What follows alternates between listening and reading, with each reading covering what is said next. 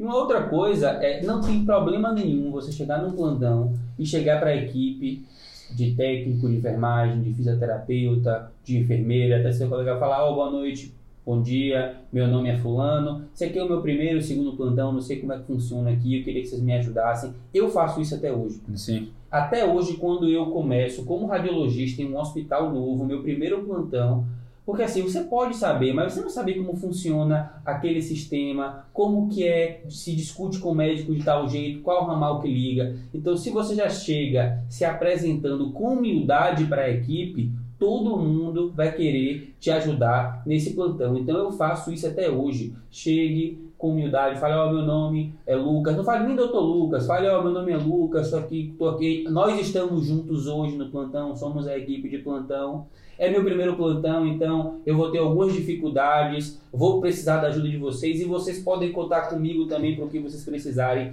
Eu, assim, os plantões mudam muito, as pessoas te ajudam mais e elas querem que você se dê bem. Isso aí devia estar no manual de sobrevivência de qualquer residente, porque na residência é isso aí o tempo todo. E se você é humilde, é educado, se apresenta e pede ajuda da enfermagem, já melhora seu relacionamento em 100% aí, só se você fizer esse, esse debriefing inicial aí porque mantém a identidade e a temporada. Arruma a mesa aí. vamos, vamos começar logo. Então. Deixa a cerveja aqui, pelo amor de Deus.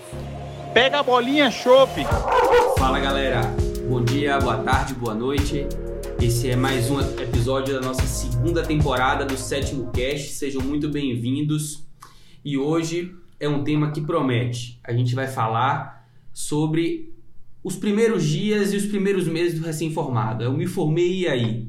Como é que é esse ano de transição entre a ganhar dinheiro até entrar na residência. E como sempre, a gente vai utilizar nossa fonte, que são as vozes da nossa cabeça. Danilão, você foi um cara que, que se formou e você se planejou muito bem, né? Você optou por não fazer residência logo após o sexto ano, você optou por, por trabalhar e estudar esse ano.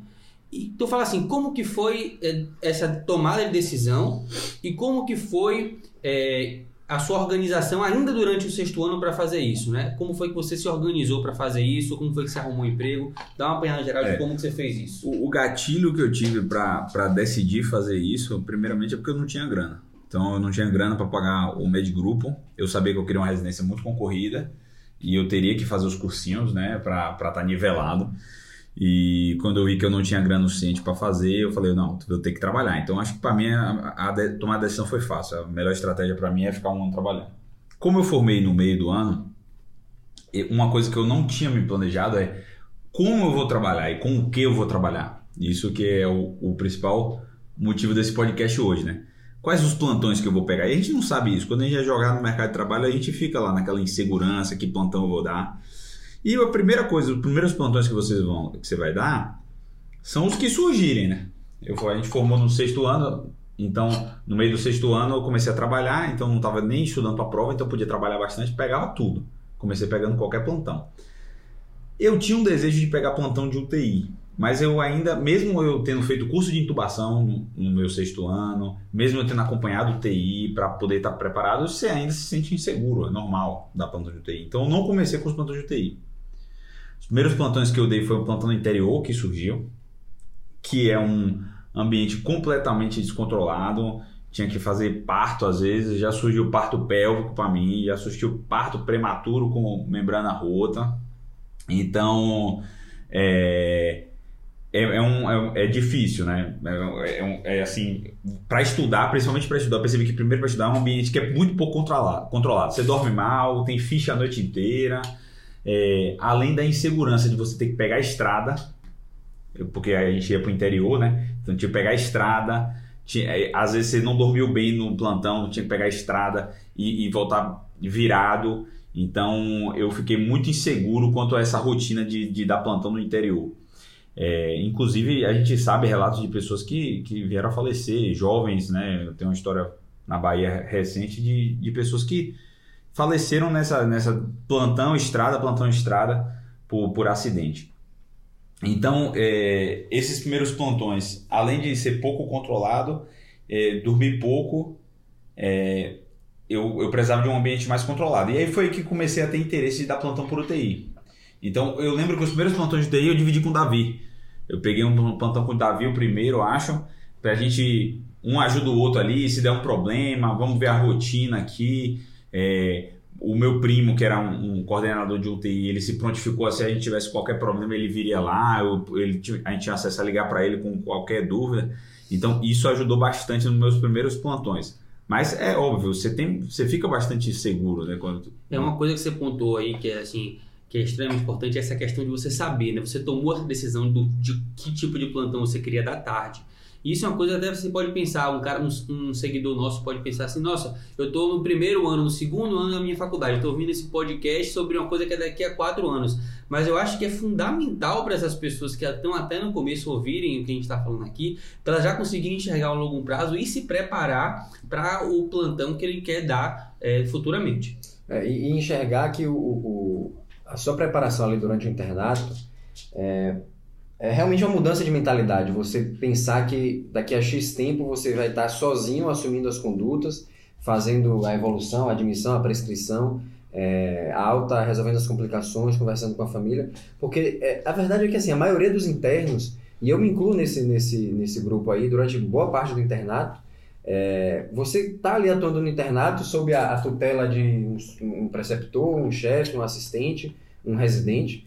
E se você não realmente entrar com essa mentalidade ativamente pensando em como vai ser quando eu vou, for tiver que resolver sozinho, você realmente pode entrar muito, muito despreparado, entendeu? A insegurança é normal, tá? O primeiro ano de, de, de, de trabalho, todo mundo vai estar inseguro. Não existe esse que sai da faculdade, por mais preparado, padrão total que seja, é, o cara mais inteligente, o cara mais preparado, o cara que mais pegava estágio, é, o cara que já tinha pego plantão ilegal, enfim, todo mundo entra na, na, no primeiro ano com algum grau de segurança. Isso é normal e até e uma é proteção. E é uma proteção. É. Né? Você ir para um lugar com esse medo, com esse receio, te imprime uma, uma vontade de chegar mais bem preparado, com um, um, um, toda uma estrutura por trás ali para lhe dar um backup se necessário.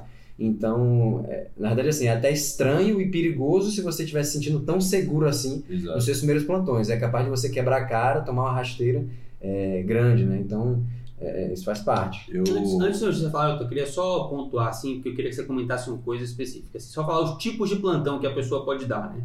Quando a pessoa se forma, ela tem a opção de trabalhar, por exemplo, no PSF, não dar plantão, ficar no regime ambulatorial, dar plantão numa porta, numa UPA, por exemplo, e atender desde ficha azul, verde, amarelo, vermelho, atender numa sala de emergência, que são os pacientes mais graves, ir para uma UTI. Em São Paulo pode não ser uma realidade, mas em muitas cidades do Brasil, principalmente cidades pequenas, que você não vai ter gente com residência médica, é, gente com especialidade em UTI para dar esse plantão. Em São Paulo tem os plantões que eu nem sabia que existia, que é a parte de, de trabalhar em clube, trabalhar em shopping como plantonista, você pode trabalhar em remoção na ambulância, na Bahia tem plantão. Porta de pediatria. Muita gente faz é. porta de pediatria. Em São pa... É, na Bahia tem plantão de resort às vezes. Nesse resort você vai para lá, fica dois, plantão três carnaval, dias. festa. Plantão no carnaval. E você, Jota, você é, trabalhou com UTI muito tempo e no Exército, né? Dá esse paralelo aí de como é trabalhar em UTI, do que é que você fez trabalhando no Exército e por fora. É, eu, eu me formei no meio do ano, então eu comecei a dar plantão. Eu, eu me formei em setembro, né? Atrasou, era para formar em junho, mas teve greve e tal, foi setembro. E eu fazia a prova no final do ano e a minha preparação foi é, para fazer prova de primeira. Eu já tinha a meta de servir, trancar a vaga, então eu tinha, tinha que passar na prova para dar certo. E aí nos primeiros meses eu peguei, eu peguei um ou dois plantões, eu peguei avulso. Não, eu fiz questão de não pegar é, plantão fixo, porque meu foco era preparação. Então, de setembro até novembro, ali, dezembro, que foram as provas, eu pegava um ou outro plantão avulso só para ter aquele gostinho mesmo de, de, um, de exercer a medicina. Passei seis anos ralando e queria, de fato, trabalhar. E aí, dei plantão em UTI porque eu fiz o estágio, da, eu fiz a liga de UTI, a gente tinha estágio, e é, terminou meu estágio, terminou minha faculdade, eles já me chamaram para trabalhar, ficar como plantonista. Então isso me ajudou muito. Eu comecei a dar plantão num lugar que todo mundo já me conhecia. As pessoas sabiam que eu era recém-formado, mas me consideravam bom porque me chamaram para trabalhar lá. E eu tinha um, um suporte de toda a equipe de chefes e tudo mais, mais ou menos como o Danilo falou. O chefe sabia que eu era recém-formado, sabia que eu era estava ali esforçado e tudo mais, mas estava pronto para me ajudar se É, precisasse. o bom é desse plantão seu que era dois plantonistas, né? Então, Eram dois plantonistas, ajudava exato. Então o, o- um dos plantonistas tinha saído e aí o outro falou, ó, cara, fica aqui, assume aí esse plantão que o que você precisar eu te ajudo. Era um cara É. mais velho, mais experiente, então foi, foi muito bom. E aí no ano seguinte eu fiquei na Marinha. E aí na Marinha eu não consegui pegar UTI na Marinha, eu queria, porque era uma rotina tranquila, mas acabei ficando evoluindo em enfermaria. Mas consegui organizar a vida de fato que eu, de modo que eu dava três, quatro plantões por semana de UTI. Uma coisa que, que eu achei interessante que Davi falou que foi uma, uma coisa de mentalidade que serve pra vida aí, quem tá ouvindo, que é uma dica boa. Naturalmente, a gente tem uma imaturidade que a gente vai levando as coisas como se a gente é, fosse aprender aquilo ali por osmose. Então, por exemplo, na faculdade a gente acha que a gente vai sair e vai sair formado, sabendo tudo e vai estar pronto, assim como se fosse um passe de mágica. Na residência a mesma coisa. Tem gente que faz isso tanto que ela não consegue se desvincular de, de especializações, faz outra especialização e outra e outra e nunca entra no mercado. Até por uma certa insegurança. É natural ter essa insegurança. Na faculdade todo mundo tem. Só que o que muita gente não faz, e eu percebi que as minhas maiores evoluções, tanto como para formar médico como para formar neurocirurgiões, foi quando eu estava na minha prática, no treinamento, e eu estava pensando assim: e o que, que eu faria se fosse eu amanhã sozinho? Então, eu ia partejar uma paciente, é, e se tivesse que dar um plantão no interior e eu tivesse sozinho com essa parturiente aqui, entendeu? E quando dava um plantão de, de, emergência, e se fosse eu aqui no interior, o que é que eu faria? Quando você pensa assim, você suga tudo aquilo ali, você sistematiza, você abre o livro com, co- procurando já coisas objetivas, porque você se imagina naquela realidade. É a mesma coisa com a neurocirurgia. Então, é, se você vai lá e está sempre dependente do seu assistente, do seu chefe para fazer tudo e dar as condutas, você evolui muito menos do que se você está o tempo todo pensando, cara, amanhã sou eu isso aqui. O que é que eu faria? Qual a conduta que eu tomaria nessa situação aqui? Quando você, então, a minha dica aqui, objetivamente, é durante o seu internato, todos os seus estágios, esteja constantemente pensando: amanhã sou eu sozinho. O que é que eu vou fazer? E depois pergunte ao seu assistente a opinião dele, mas sempre tente tá, dar um passo à frente e dar a sua conduta, porque isso é importante. falar um pouco assim da, da minha da minha experiência, né? Eu trabalhei pouco, né? Eu fiz eu fiz a prova no sexto ano e, a, e acabei sendo aprovado. Mas assim, eu eu tenho uma particularidade na minha história. Meu pai, ele é coordenador de UTI. Então eu sempre tive isso com um exemplo muito forte, digamos, em casa. E eu vou abrir um parêntese que assim, por que, que todo mundo assim da gente queria dar plantão em UTI, né? Porque assim você pensa, Lucas, pô, UTI, paciente complexo, é, responsabilidade muito grande, doentes graves. Por que não ir para uma UPA, para uma porta atender, né? Porque por mais graves e complexos que sejam os pacientes na UTI, aquele é um ambiente controlado. Então você no máximo são 10 pacientes que você vai atender. E são 10 pacientes que você vai atender com uma proporção de técnico de enfermagem, é, uma relação maior de número de técnico de enfermagem para paciente, uma relação de Enfermeiro. enfermeiro, fisioterapeuta para ventilação. Então, às vezes, você pode achar que não tem não é grave, mas se estiver na emergência, se tiver que entubar o cara, você vai ter que entubar o cara e vai ter que ajustar o ventilador sem o fisioterapeuta, muitas vezes, para poder te ajudar. Passa um perrengue muito maior, a perrengue não sabe, maior. tá mal treinada e tudo. Então, assim, é um ambiente mais controlado. Então, eu tive essa noção muito cedo em casa. Então, eu me preparei, eu tinha um objetivo que era assim, ó, eu tinha isso por dois motivos. Primeiro, porque eu queria que meu pai sentisse orgulho de mim. Então, eu falei, não, eu quero sair da faculdade tendo a capacidade de dar um plantão em UTI. Esse era um objetivo que eu tinha na faculdade. E porque era o, era o lugar que eu gostaria de trabalhar. Eu não sabia se eu ia passar ou não na residência. Então era o que eu gostaria de trabalhar durante esse termo e eu gostava, né? Eu fiz radiologia porque não queria essa rotina pro resto da minha vida, mas eu gostava do paciente grave, eu gostava dos procedimentos. Então eu me preparei durante a faculdade para assim, não, meu objetivo é que eu tenha condições de dar plantão de UTI. Então, ao longo da faculdade, eu fui me preparando para isso. Então, eu fiz a liga de emergência, porque na UTI você vai estar lidando com todas as emergências possíveis. Você vai ter insuficiência renal aguda, você vai ter paciente com insuficiência respiratória, você vai ter um paciente com uma, ICC descompensada ali o tempo inteiro e você vai ter que manejar aquilo. Eu aprendi os procedimentos, esse é até um, um, um IGTV que eu, que eu já gravei, que quem quiser conferir pode conferir, que é assim, você tinha que saber os procedimentos. Então eu me, me preparei para fazer, para dominar os procedimentos que me possibilitassem dar um conteúdo UTI, que é acesso central, uma, ventila, é, uma intubação, os dois principais eu acho. Você tem que passar uma PAM. Você tem que saber essas três coisas, senão você não vai é, dar plantão em UTI. E a outra coisa é estudar a clínica médica. Você tem que saber a clínica médica, porque aquilo ali é um compêndio. Cada paciente ali que está internado, você tem que saber isso. Então, eu me preparei desse jeito, né? Foi, era meu objetivo, era ter essa condição de dar esse plantão quando eu terminasse. Então, eu tinha isso muito forte. E no meu sexto ano, eu, além de ter feito, o, acho que vocês sabem isso, além de ter feito o, internato de ginecologia e de pediatria fora do país, no de cirurgia, que é do nosso sexto ano era fraco, era coisa mais especialidade, era otorrino, uro, eu solicitei para fazer é, cinco semanas na UTI com meu pai. Então eu solicitei, consegui e fiquei 40 horas por semana na UTI. Então foi uma facilidade que eu tive e foi assim, não, essa e era meu último estágio. Eu falei, não, então isso aqui vai ser o momento em que eu vou ter que dar plantão. Então eu cheguei nesse estágio e falava, não, eu quero é, quatro pacientes e esses pacientes vão ser meus. Eu quero que funcione como se fossem meus pacientes. Então eu dava conta de tudo desses pacientes. Era eu que O plantonista deve ter adorado também. Exatamente.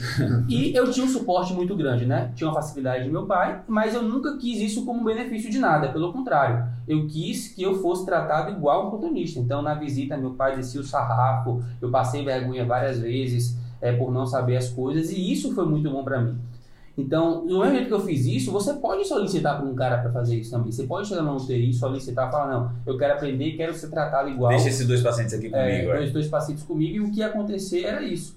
Então essa é uma dica que eu dou, né? Se você quer se preparar para isso, você tem que botar, assim, foi extremamente difícil, né? É, eu foi constrangedor, eu saí da minha zona de conforto, eu vi que eu não sabia muita coisa, mas me preparou para depois eu dar plantão e logo depois, em seguida, eu dei, eu peguei plantão nessa UTI antes de ir para residência, que eu fui aprovado, mas eu peguei seis plantões nessa UTI e foi, vou, a gente vai, vai, dar- vai, a gente vai falar dos perrengues em outro podcast, vou falar um pouco de perrengue, mas foi assim essa, essa transição que eu fiz, né? Porque realmente você não tá, sai seguro. E, e também botar pesar, assim, é, a gente falou aqui que é o, tem um ambiente controlado, tem isso também. Tem uns, uns plantões que pagam a mais, mas lhe cansam psicologicamente demais e cansam você fisicamente demais também. Então tem um plantão que, que claramente eu saía muito mal, era um plantão de, de UTI da Vitalmed. Então a Vitalmed é um serviço particular de ambulâncias que tem em Salvador, né, para quem é fora de Salvador aí. E tem uma unidade avançada que é a unidade de pacientes mais graves. Cara, eu dava esse plantão. Esse plantão no fim de semana era um dos plantões que mais pagava bem em Salvador na época. Mas eu saía do plantão esgotado. Porque se você desse um plantão no SAMU, era melhor. Era um ambiente mais controlado. Eu vou entrar nessa, nessa questão e até fazer uma, uma É. reflexão sobre isso. Davi vai falar aí como era o do SAMU. Mas o da Vitamed não. Eles tinham poucas unidades, então você passava a madrugada inteira em ocorrência, bicho. Então assim, ah, você está sendo pago para trabalhar, mas nenhum plantão noturno ele pode ser tão insalubre que você trabalhe 12 horas seguidas. Isso é, é muito ruim para a equipe. A equipe fica cansada, diminui o rendimento da equipe. Você não pode ter um fisioterapeuta, um motorista, todo mundo cansado na equipe porque passa a madrugada inteira acordado. Então eu sei que eles querem aumentar a produtividade, mas eles ah, diminuem muito a qualidade. Eles tinham que ter mais ambulâncias, mais unidades funcionando, para que cada uma conseguisse algum momento de descanso no, no plantão. Porque se você ficar 12 horas seguidas com um paciente grave e o estresse psicológico altíssimo, porque a gente pegava o paciente grave, mas o paciente tinha que ser regulado. Então você ficava com ele o tempão até ser autorizado para um hospital. Então era um plantão que eu chegava em casa morto, não tinha como render, eu tinha que dormir 8 horas no dia seguinte, além do estresse psicológico. Então antes de chegar no plantão eu já tava, porra, hoje tem esse plantão, é que merda. Então é uma coisa que lhe consome, e aí esses 300 reais que seja que paga mais do que um plantão, que é tranquilo, vale a pena? Eu, cheguei, eu no final, depois que eu fiz uns dois ou três meses disso, eu falei assim, não vale a pena.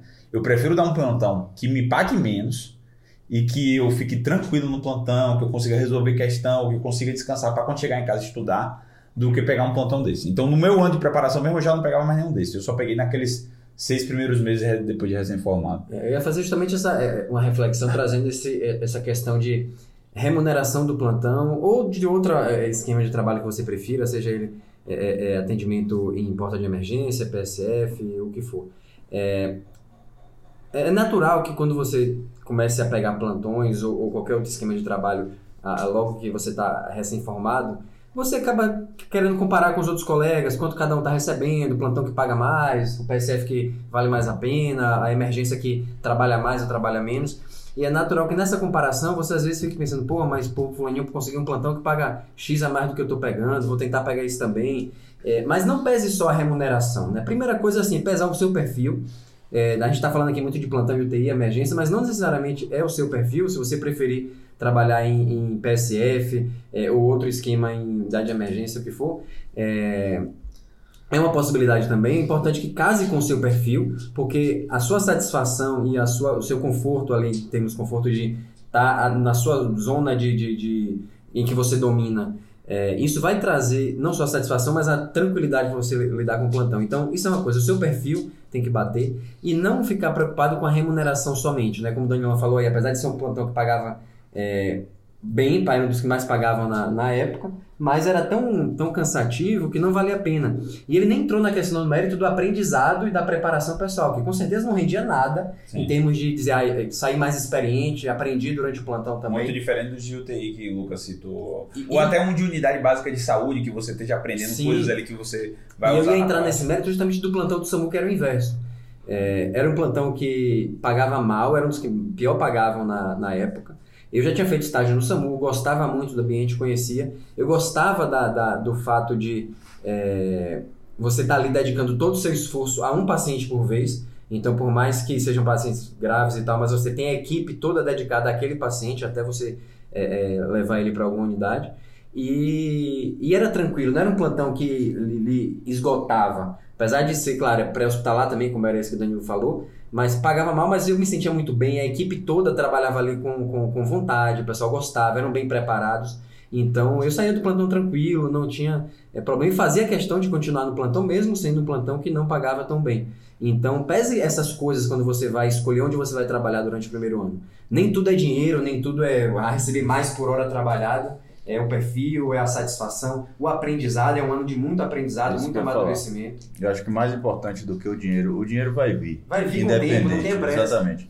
E mais importante, no início da carreira, o mais importante é o aprendizado.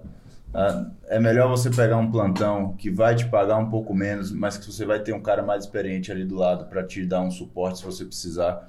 É melhor você pegar um plantão que é, é um pouco mais perto de casa para você não ter esse desgaste de, de viajar, de tudo mais, e pegar um plantão que você realmente esteja, se sinta preparado. É como o Davi falou, a questão da insegurança, é, recentemente até perguntaram na caixinha, alguma dica para... Sou destemido, tem alguma recomendação? Eu falei, tenha medo.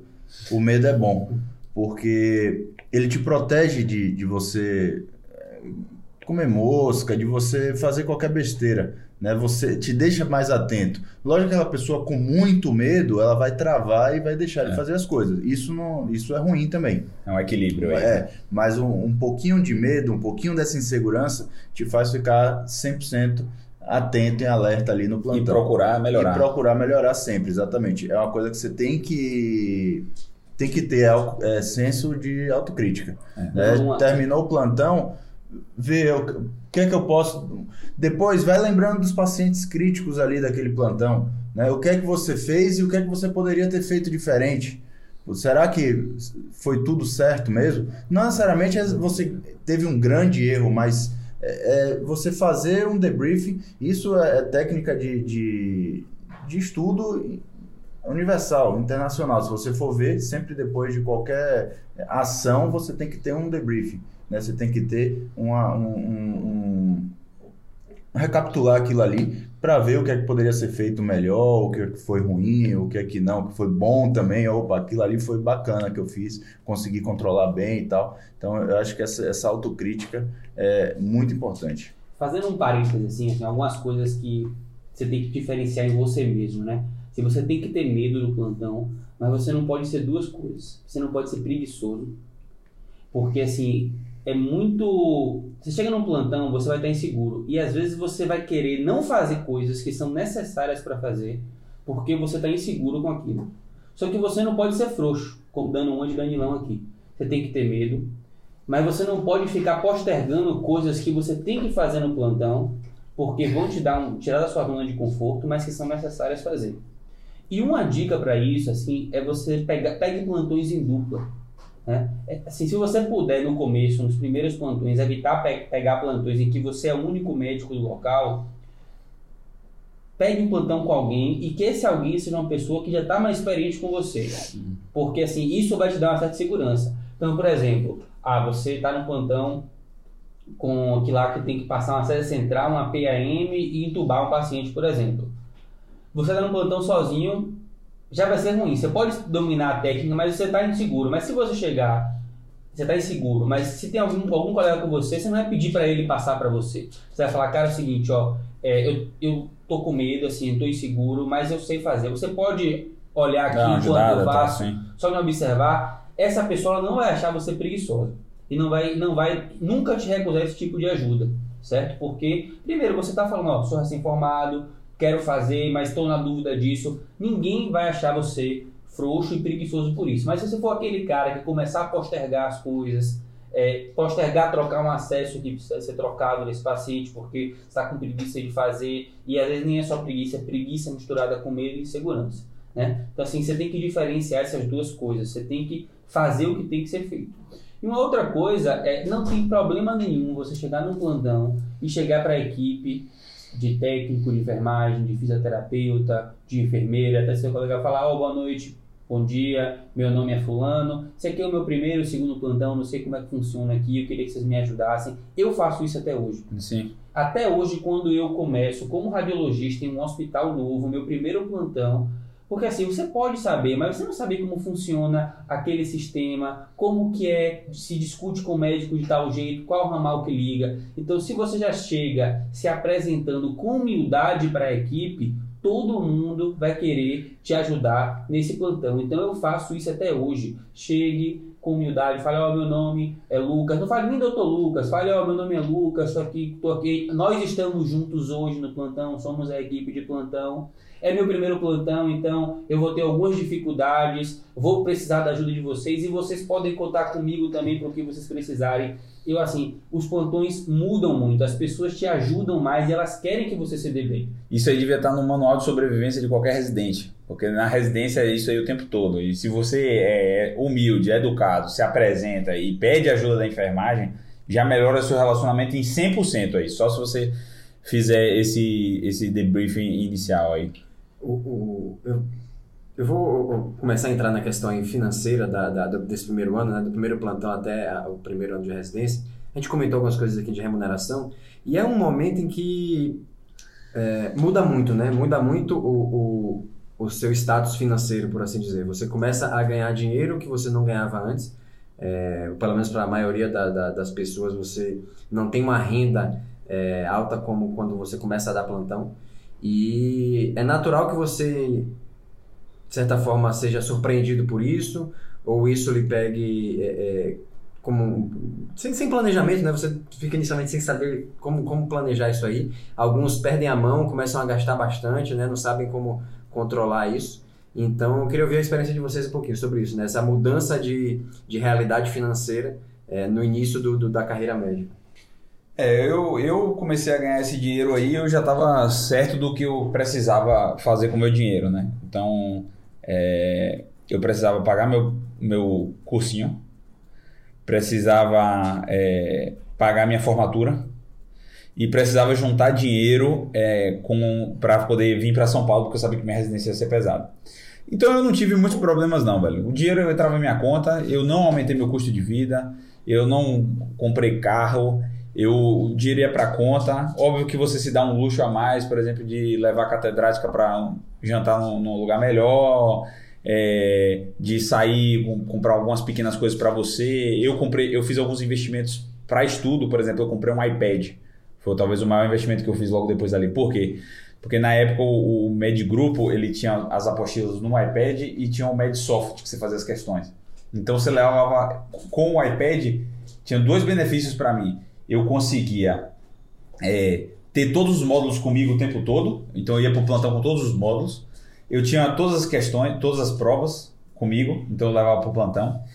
E eu gosto de estudar de noite deitado. É, pouca gente faz isso, mas é a hora que minha casa estava mais tranquila, era a hora que a casa tava é, ninguém fazia barulho, não tem WhatsApp. Então o iPad, como ele tem a tela, né? Então ele, ele eu consigo mesmo no escuro do plantão ou no escuro de casa, que eu dividi o quarto com meu irmão, eu conseguia estudar. Então foi, acho que o maior investimento que eu fiz assim foi o iPad. O resto eu, eu guardei bastante grana.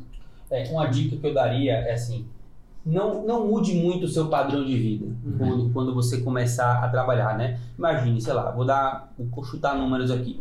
Você é um cara que vivia, sei lá, com mil reais por mês. Você tinha uma bolsa de pesquisa, mas fazia mais alguma coisa, você tinha mil reais para você. Aí você de uma hora para outra vai passar a ganhar de 8 a 12 mil reais. Ou mais. Ou 20, não sei. E você vai ver aquele dinheiro ali, pô, você vai achar que você tem, mas você tem por um pouco espaço de tempo. Depois você vai para residência. Então, assim, ah, é, vou comprar um carro. Aí você pensa, pô, vou comprar o carro, a parcela do carro custa dois mil reais. Você não pensa em quanto aquele carro vai custar. Está pensando no valor da parcela. Então, não pense em valor de parcela. Pense no valor total das coisas que você está comprando, né? Então, é, tudo bem, você vai é, comprar um iPad para estudar. Beleza, é uma coisa que você precisa. Dois mil reais, ele entra no seu orçamento. Dois, três mil reais, ele entra. Mas se você pensar numa parcela de 3 mil reais de um carro, você vai pagar isso por 3 anos, por 4 anos. Então você vai virar tem escravo. como voltar atrás. Você vai virar escravo desse dinheiro. E além disso, você vai ter um outro custo, que é de seguro, de manutenção, de etc. Então, pense, não mude muito seu padrão de vida. Uma coisa é você, ah, eu não comia no restaurante tal, vou começar a comer. Você gastava para jantar, sei lá, 40 reais. Em uma noite gasta 150. Isso é completamente factível dentro do seu orçamento do com o que você ganha agora. Mas você não assu- assumiu uma dívida, você não está pagando juros, né? Então a dica assim que eu falo, não, estabeleça uma meta de quanto você vai gastar por mês com seu lazer. Não, beleza, eu tô ganhando aqui, meu, o que eu ganho por mês é uns 8 a 12 mil. Então eu vou colocar aqui meu, meu gasto com lazer vai ser 1.500 reais, 2 mil reais. Beleza, você vai colocar isso como seu lazer, você vai administrar isso. O resto, você vai esquecer que você ganha. Esse dinheiro vai entrar na sua conta. E aí, se você ainda não sabe alguma coisa sobre investimento, tá na hora de você comprar um curso de investimento para você saber o que fazer com esse dinheiro, né? Esse podcast a gente se propôs a falar ali daquela transição faculdade residência, né? Tem muita gente que acaba a faculdade e entra direto na residência, como o Lucas, por exemplo, ali. E eu, Jota e Davi, a gente fez uma transição mais lenta porque a gente ficou um ano trabalhando. E é, é um choque de qualquer jeito. Mesmo que você fique, você chega sabendo mais algumas coisas, você chega um pouco mais preparado, mais médico até, né? Porque você trabalhou ali durante um ano e tal. É, mas é sempre uma transição complicada o início da residência, né? E eu gosto de. E eu falo sempre assim. É, apesar do R2 meu ter sido o ano mais pesado e mais difícil, é, o R1 é mais frustrante. Porque, primeiro, você não sabe como funciona nada. Você chega a um hospital grande que você não sabe o funcionamento de nada. Você não sabe nem como pedir um hemograma, você não sabe como pedir um raio-x, você não sabe. Você tem que aprender a mexer em cinco sistemas.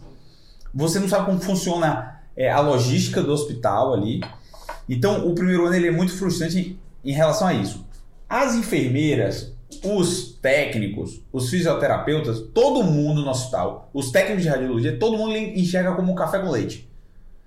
Então você é o R1 ali. Ninguém te respeita. Isso é foda. Porque as pessoas esquecem que você é um médico formado e ninguém te respeita mesmo. E aí não é nem. É o contrário agora. Que você. A gente fala assim que o médico às vezes é, tem aquela páfia de que, que não sabe trabalhar com a equipe multi. Mas no hospital universitário o que acontece às vezes é o contrário. A gente é muitas vezes humilhado pela Subjugado. equipe, subjugado, não respeitam a gente, não respeitam nossas condutas, não respeitam a- as nossas exigências.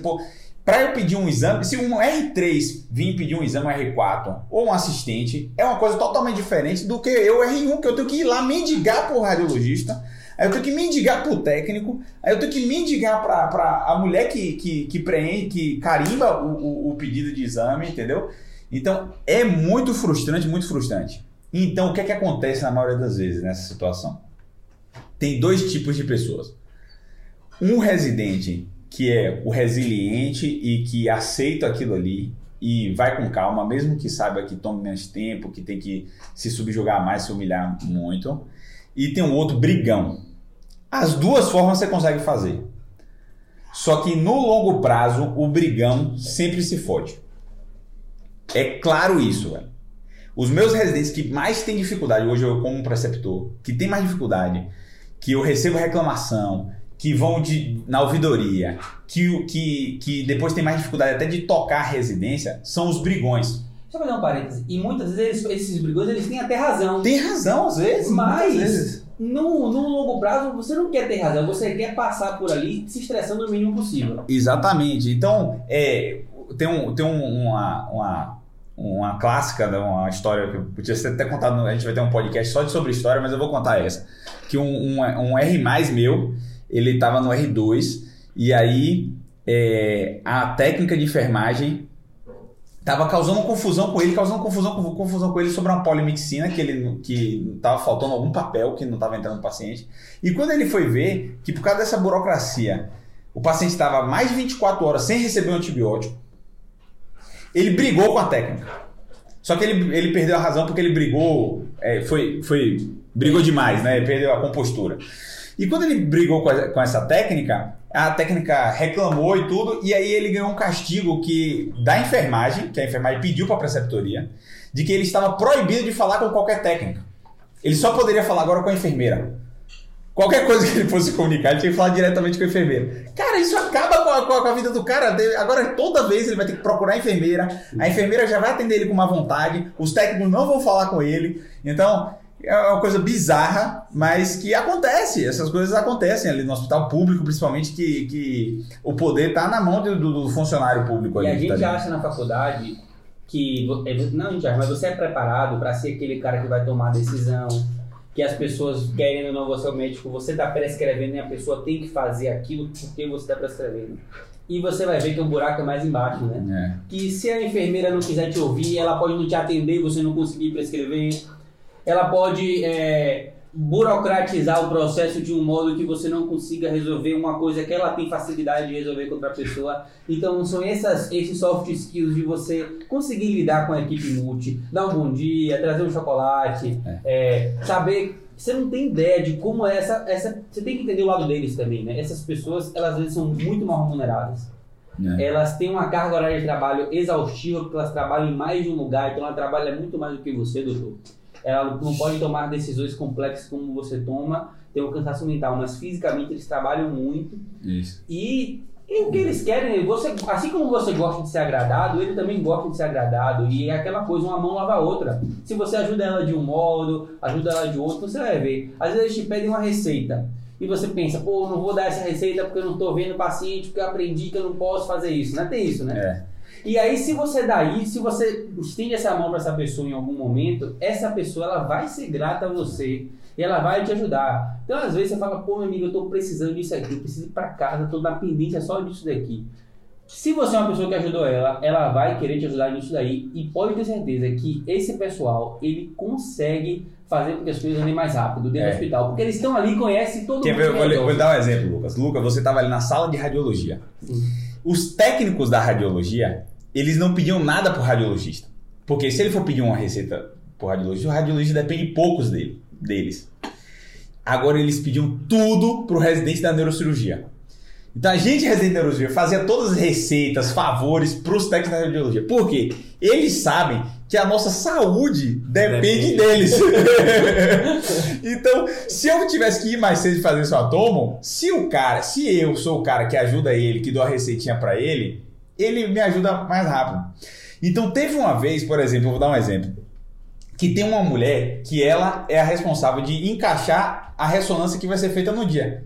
Essa mulher é a mulher mais importante para qualquer residente de neurocirurgia. E ela é extremamente folgada por causa disso. Folgada mesmo. Ao ponto de que um dia me ligaram da Secretaria de Neurocirurgia dizendo que tinha uma carta para mim lá. Aí eu fui lá e aí tinha uma cartinha dela dizendo para ela para eu preencher um negócio que ela tava precisando, médico, uma coisa assim, então, por favor, totalmente inadequado, tá ligado? E aí eu me indignei com aquilo ali e falei assim: pô, mas aqui eu posso me indignar e brigar, mas eu posso ter uma oportunidade também. O que é que eu fiz? Comprei uma caixa de chocolate e mandei devolver o negócio feito, fiz tudo que ela pediu pra mim e mandei entregar pra ela com uma caixa de chocolate. Todas as minhas ressonâncias eram feitas com prioridade no hospital, não tinha mais conversa. Ou a galera da neurologia, porra, o melhor R1 da, neuro, da neurocirurgia é esse aqui, é o Danilão. Por quê? Tu faz toda, toda a ressonância com facilidade. Resolve, Resolve, né? o cara resolve, agora tá tudo resolvido. E vou dar exemplo assim do, ponto de vista prático hoje em dia, né? Depois se fala- a gente fala, mas assim, se encaixa perfeitamente. Eu chego no meu plantão, eu dou plantão de radiologia, por exemplo, assim, tem uma coisa que em alguns hospitais, que das duas às cinco, quando você é o médico plantonista único, só faz exame se for urgência. Então os pedidos que saem depois das, das duas da manhã, eles só são feitos se forem na, entre duas às cinco, se for uma urgência, um escroto agudo, um AVC, alguma coisa, para ter um tempo de descanso. Só que os pedidos que são feitos antes das duas, eles vão ser feitos independente. Então, se tem lá cinco exames, uma da manhã, a técnica pode fazer rápido para você conseguir descansar, ou ela não, ela pode fazer no ritmo dela. Correr atrás do paciente, pra- o cara para trazer o transporte. Então, se você é um cara que chegou na, na noite do plantão e tratou todo mundo muito bem, ajudou, não sei o quê, ela vai fazer questão de que adiantar esses exames para você conseguir descansar. Senão, ela não vai estar nem aí, ela não vai descansar mesmo, ela não perde nada. É, exatamente. A gente tinha a mesma coisa. Uma, da- uma das dores de cabeça do residente da neurocirurgia lá no HC, da aqui, sabe? É que a gente só pode ir embora depois que faz todas as tomografias pós-operatórias. Então, a gente operou um paciente na emergência no dia, a gente tá no plantão da emergência lá, a gente só pode ir para casa depois de fazer a tomografia. Essa tomografia, doutor, pode sair 8 horas da noite, pode sair 9 horas da noite, pode sair 10 horas da noite, pode ser 1 Quatro hora da da manhã, 4 da manhã, 5 da manhã. Você pode não ir embora se não fizer a tomografia. Quem decide se vai fazer essa tomografia ou não? A enfermeira do, do centro cirúrgico. Não tem conversa. Se você é um brigão, e tem uns brigões, que elas vão pirraçar você. E você nunca vai dormir, bicho, na residência. Ou você. Aí você. Ou você toca. Tem hora que uns tocam foda-se. Não, não dá pra mim, eu vou dormir. Aí dorme no hospital, porque não pode sair. E aí não faz a tomo, toma cacete. Se o paciente for grave, então aí você entra numa bola de neve que você não consegue eh, sair mais. Então, é, esse primeiro ano de residência tem várias coisas, mas essa primeira que eu quis trazer é, é dessa. Você. Primeiro você já tem um choque de realidade. O choque de realidade. Tem um choque de realidade de ter entrado na, na residência. O segundo é essa falta de respeito que tem por você ali. Todo mundo lhe enxerga como café com leite, né? E além disso, tem tudo que a gente falou em outros podcasts de, da mu- mudança de, de, de, vida, de, de uma cidade nova. Então é um ano muito difícil. Eu acho que é um dos anos mais difíceis de residência é, é o R1. Quer complementar aí alguma coisa? Não, eu concordo com tudo. Na, na cirurgia geral a mesma coisa também. A gente depende. é, Existe uma, uma cultura no- nos hospitais que existe o médico e existe o residente, né? É. O residente não é nem considerado médico. O residente é um aprendiz ali, é um estagiário. né? Então tem, tem muito disso. E às vezes você pode passar por isso também como, não como residente, mas num plantão qualquer, como um novato no plantão. Você é um cara novo, ele, você vai passar em segurança para aquela enfermeira que é macaca velha ali, já sabe, conhece tudo, conhece todo mundo, sabe quando o médico está inseguro ou não, e aí ela pode montar em cima de você. né? Então isso é uma coisa que é, essa essa habilidade de, de contornar a equipe, de liderar mesmo, de trazer a equipe para perto, de conseguir, de ser simpático, de, enfim, de criar um bom clima de trabalho é, é importante no início da carreira. Depois, você vai ver, você, você olha um chefe mais velho, o cara chega dando patada em todo mundo e tudo acontece. E aí você dá a primeira patada e seu plantão vira um inferno, nada mais funciona. Então não é bem assim que. É como o Danilo falou, tem o brigão que vai dar certo no início, mas no, no longo prazo vai, É. não vai dar certo. Eu, eu- eu- eu já briguei muito. Eu também. já briguei muito. Mas eu eu percebi logo que brigar era, era o pior jeito de solucionar as coisas. Então, eu vi que se eu fosse simpático, se eu fosse agradável, eu ia resolver as coisas mais fácil. E, e aí fui para esse caminho. Eu não sei se eu já contei aqui no podcast, mas tem uma história que é sensacional, que é do meu R+. Eu acho que eu- talvez eu tenha contado na primeira temporada. Meu R+, era o cara mais simpático do hospital. Era um, equato- um dominicano. Cara era super simpático, todo mundo amava ele, é aquele cara que tá sorrindo o tempo todo, totalmente diferente, assim, né?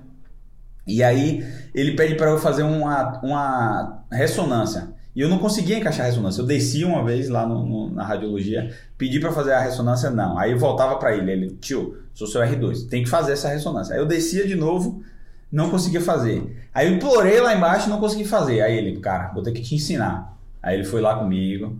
Quando ele chegou lá, velho, todo mundo, ô Chiquito, Chiquito, começou a abraçar todo mundo, fez massagem nas costas da enfermeira. Ah, Danilo não falou que era pra você a ressonância, não, a gente vai encaixar assim aqui agora.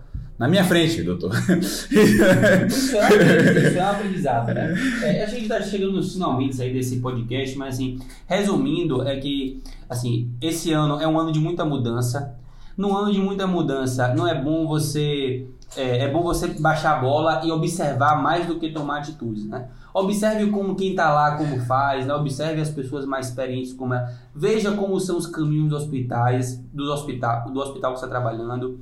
Não acho que você tá ali para ser o chefão, para mandar as coisas, que você vai chegar com, com, a, com a bola. Não assuma muitos compromissos financeiros nesse ano. Né? Pode melhorar um pouquinho o padrão de vida? Pode. Mas não se endivide. É, guarde o dinheiro. Não ache que sua renda agora é que você tem que gastar. Não é porque você ganha 10 mil que você vai subir de um padrão de vida que você gastava mil para gastar 10 mil. Você está ganhando 10 mil, mude de um para dois, para três, mas não assuma grandes compromissos financeiros, né? É, outra coisa é que é, é muito fácil você aumentar o, seu a- a- as- o seu modo de vida, né? Você aumentar a sua é, seus gastos, tudo mais. E isso é natural porque você vai estar ganhando mais. Mas lembre que uma hora você vai entrar na residência e vai voltar.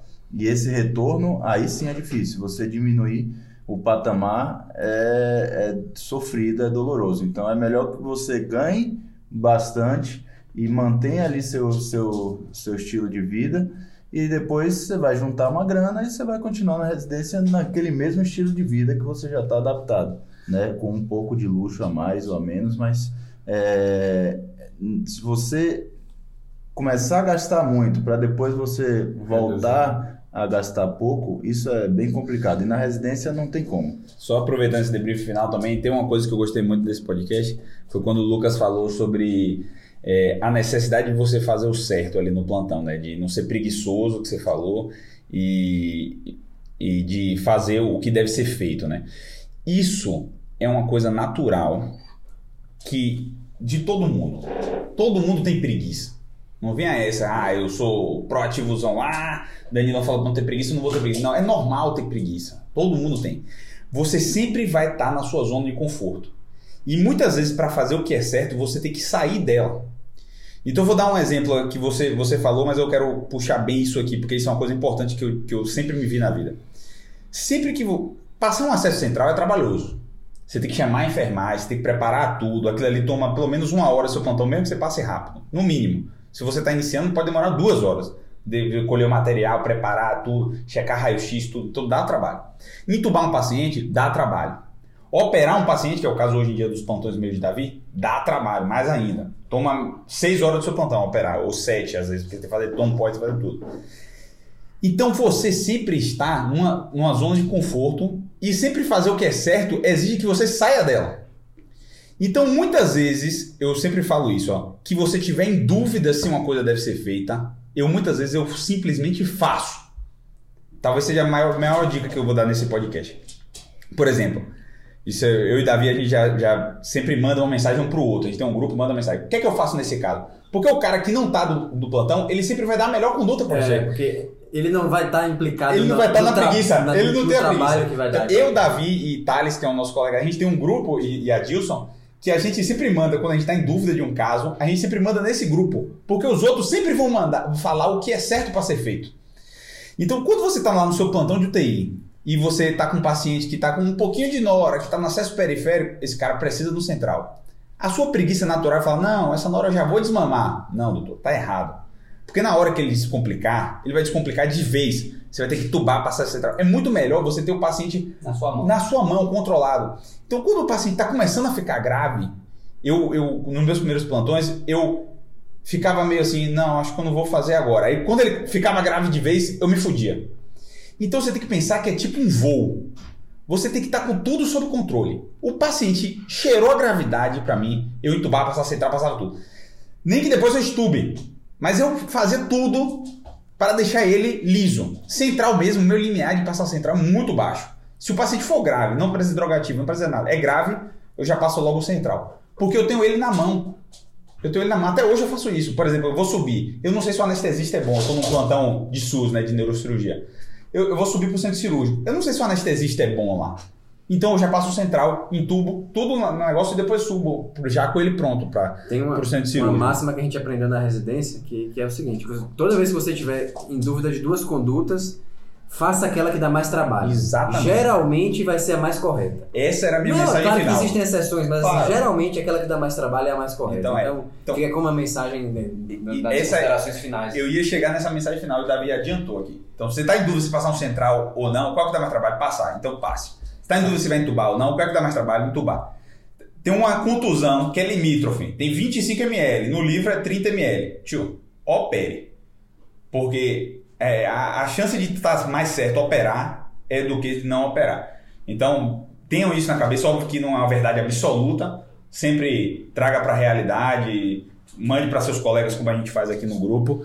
Mas essa é uma dica para a vida e que serve para o primeiro plantão e para a residência. Isso é uma coisa que a gente inclusive não pontuou nesse podcast e que é extremamente importante, essa questão dos grupos, né, com colegas recém-formados também, na mesma, na mesma A gente usou muito isso, é. A gente até hoje usa. Já terminado a residência, tô- Sim. tenho certeza que vocês também fazem Tem, isso. tem o grupo da turma até hoje. É, é, é, não tenham vergonha de fazer isso. Claro que você pode fazer isso com um grupo de amigos mais próximos, não precisa ser no grupão da turma e tal. Mas tenham um, um- um- um suporte de colegas que, que vocês conhecem, que você confia, né? que você tem abertura para abrir, ó, eu tô com dúvida, não sei, me ajudem, porque isso vai ser útil em qualquer fase da sua vida. Não, não tenha É, a, gente, a, gente, a gente brincava que lá na Bahia a gente tinha a ASFIB, né? Associação dos Sócios Intensivistas da Bahia.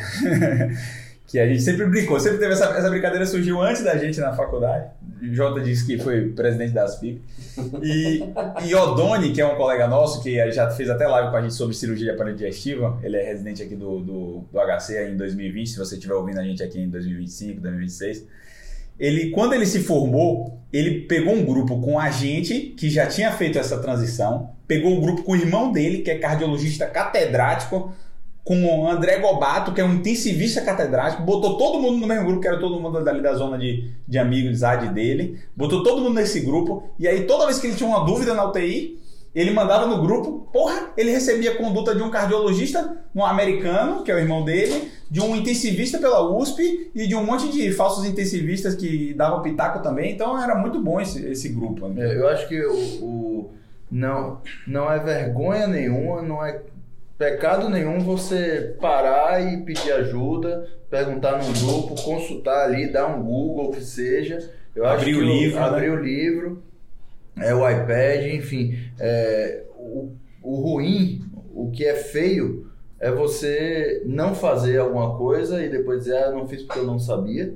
Né? Ou então você não fazer é, porque simplesmente por ignorância mesmo, né? Acho que na dúvida é sempre abrir o livro, perguntar, é, vai atrás, tira a dúvida, pede ajuda. Muitas vezes alguém da equipe, um fisioterapeuta vai te ajudar a manejar o ventilador, né? É, No uma, plantão. uma dica Arthur, disso que você, que você falou de livro, essas coisas, uma coisa que eu percebia é que assim, você quando vai chegar, você não vai saber a prescrição de cabeça, né? Você não, você não sabe, né? Você, não, você vai ter muita dúvida do que prescrever, Ah, eu abri prescrever. aplicativo toda vez para prescrever. pra Mas uma dose. dica que eu falo é que assim, as maioria das doenças no UTI são sempre as mesmas, né? São sempre as mesmas. É assim, AVC, é infarto, são as coisas mais comuns. Se é renal, seja Emergência respiratória. Então, no, no primeiro, comece a anotar, salvar as prescrições. Ou você tem um, um aplicativo, ou um livro em que você tem um resumo, mas vá anotando as principais condutas, que é aquela coisa que você vai fazer nos plantões. Faça um resumo das principais coisas que você vê de conduta, a do que fazer da prescrição. Ah, como é que é a prescrição inicial? É repouso, é dieta? Tem método para isso, mas a partir do momento que você vai sistematizando isso para você mesmo, ou num livro você coloca no capítulo tal a prescrição de tal coisa, e esse ser o seu resuminho de plantão, que aí você vai sempre consultar isso em algum momento como forma de ver rápido o que você fazer em cada plantão, em cada prescrição. Porque isso vai te dar mais segurança do que fazer e você vai construindo isso pouco a pouco. Isso aí acho que eu comentei naquele nosso podcast que foi sobre plantões, né? Que ninguém te conta, mas É, o primeiro plantão que eu peguei foi no, no, no SAMU e eu tinha lá. Naquela época não tinha. Hoje tem os negros, criam um monte de nomes, né? flashcards, não sei o que, etc. Eu tinha meus flashcardzinhos, que hoje seriam flashcards, que eu tinha anotado exatamente cada doença, o que, é que era importante fazer na emergência, como é que preparava, porque era eu sozinho ali com o técnico, o enfermeiro às vezes não sabia. Então eu tinha ali no bolsinho do macacão do SAMU, meus flashcardzinhos, qualquer coisa ali, eu sabia que estava indo atender uma, uma ocorrência tal, eu pá, olhava rapidinho ali, tirava a dúvida e acabou. Então é natural isso. Então é isso, galera. Isso foi mais um, mais um podcast da, da segunda temporada, do sétimo cast. E, e aí? Me formei. O que é que eu vou fazer? Então, muito obrigado pela presença de vocês e até a próxima.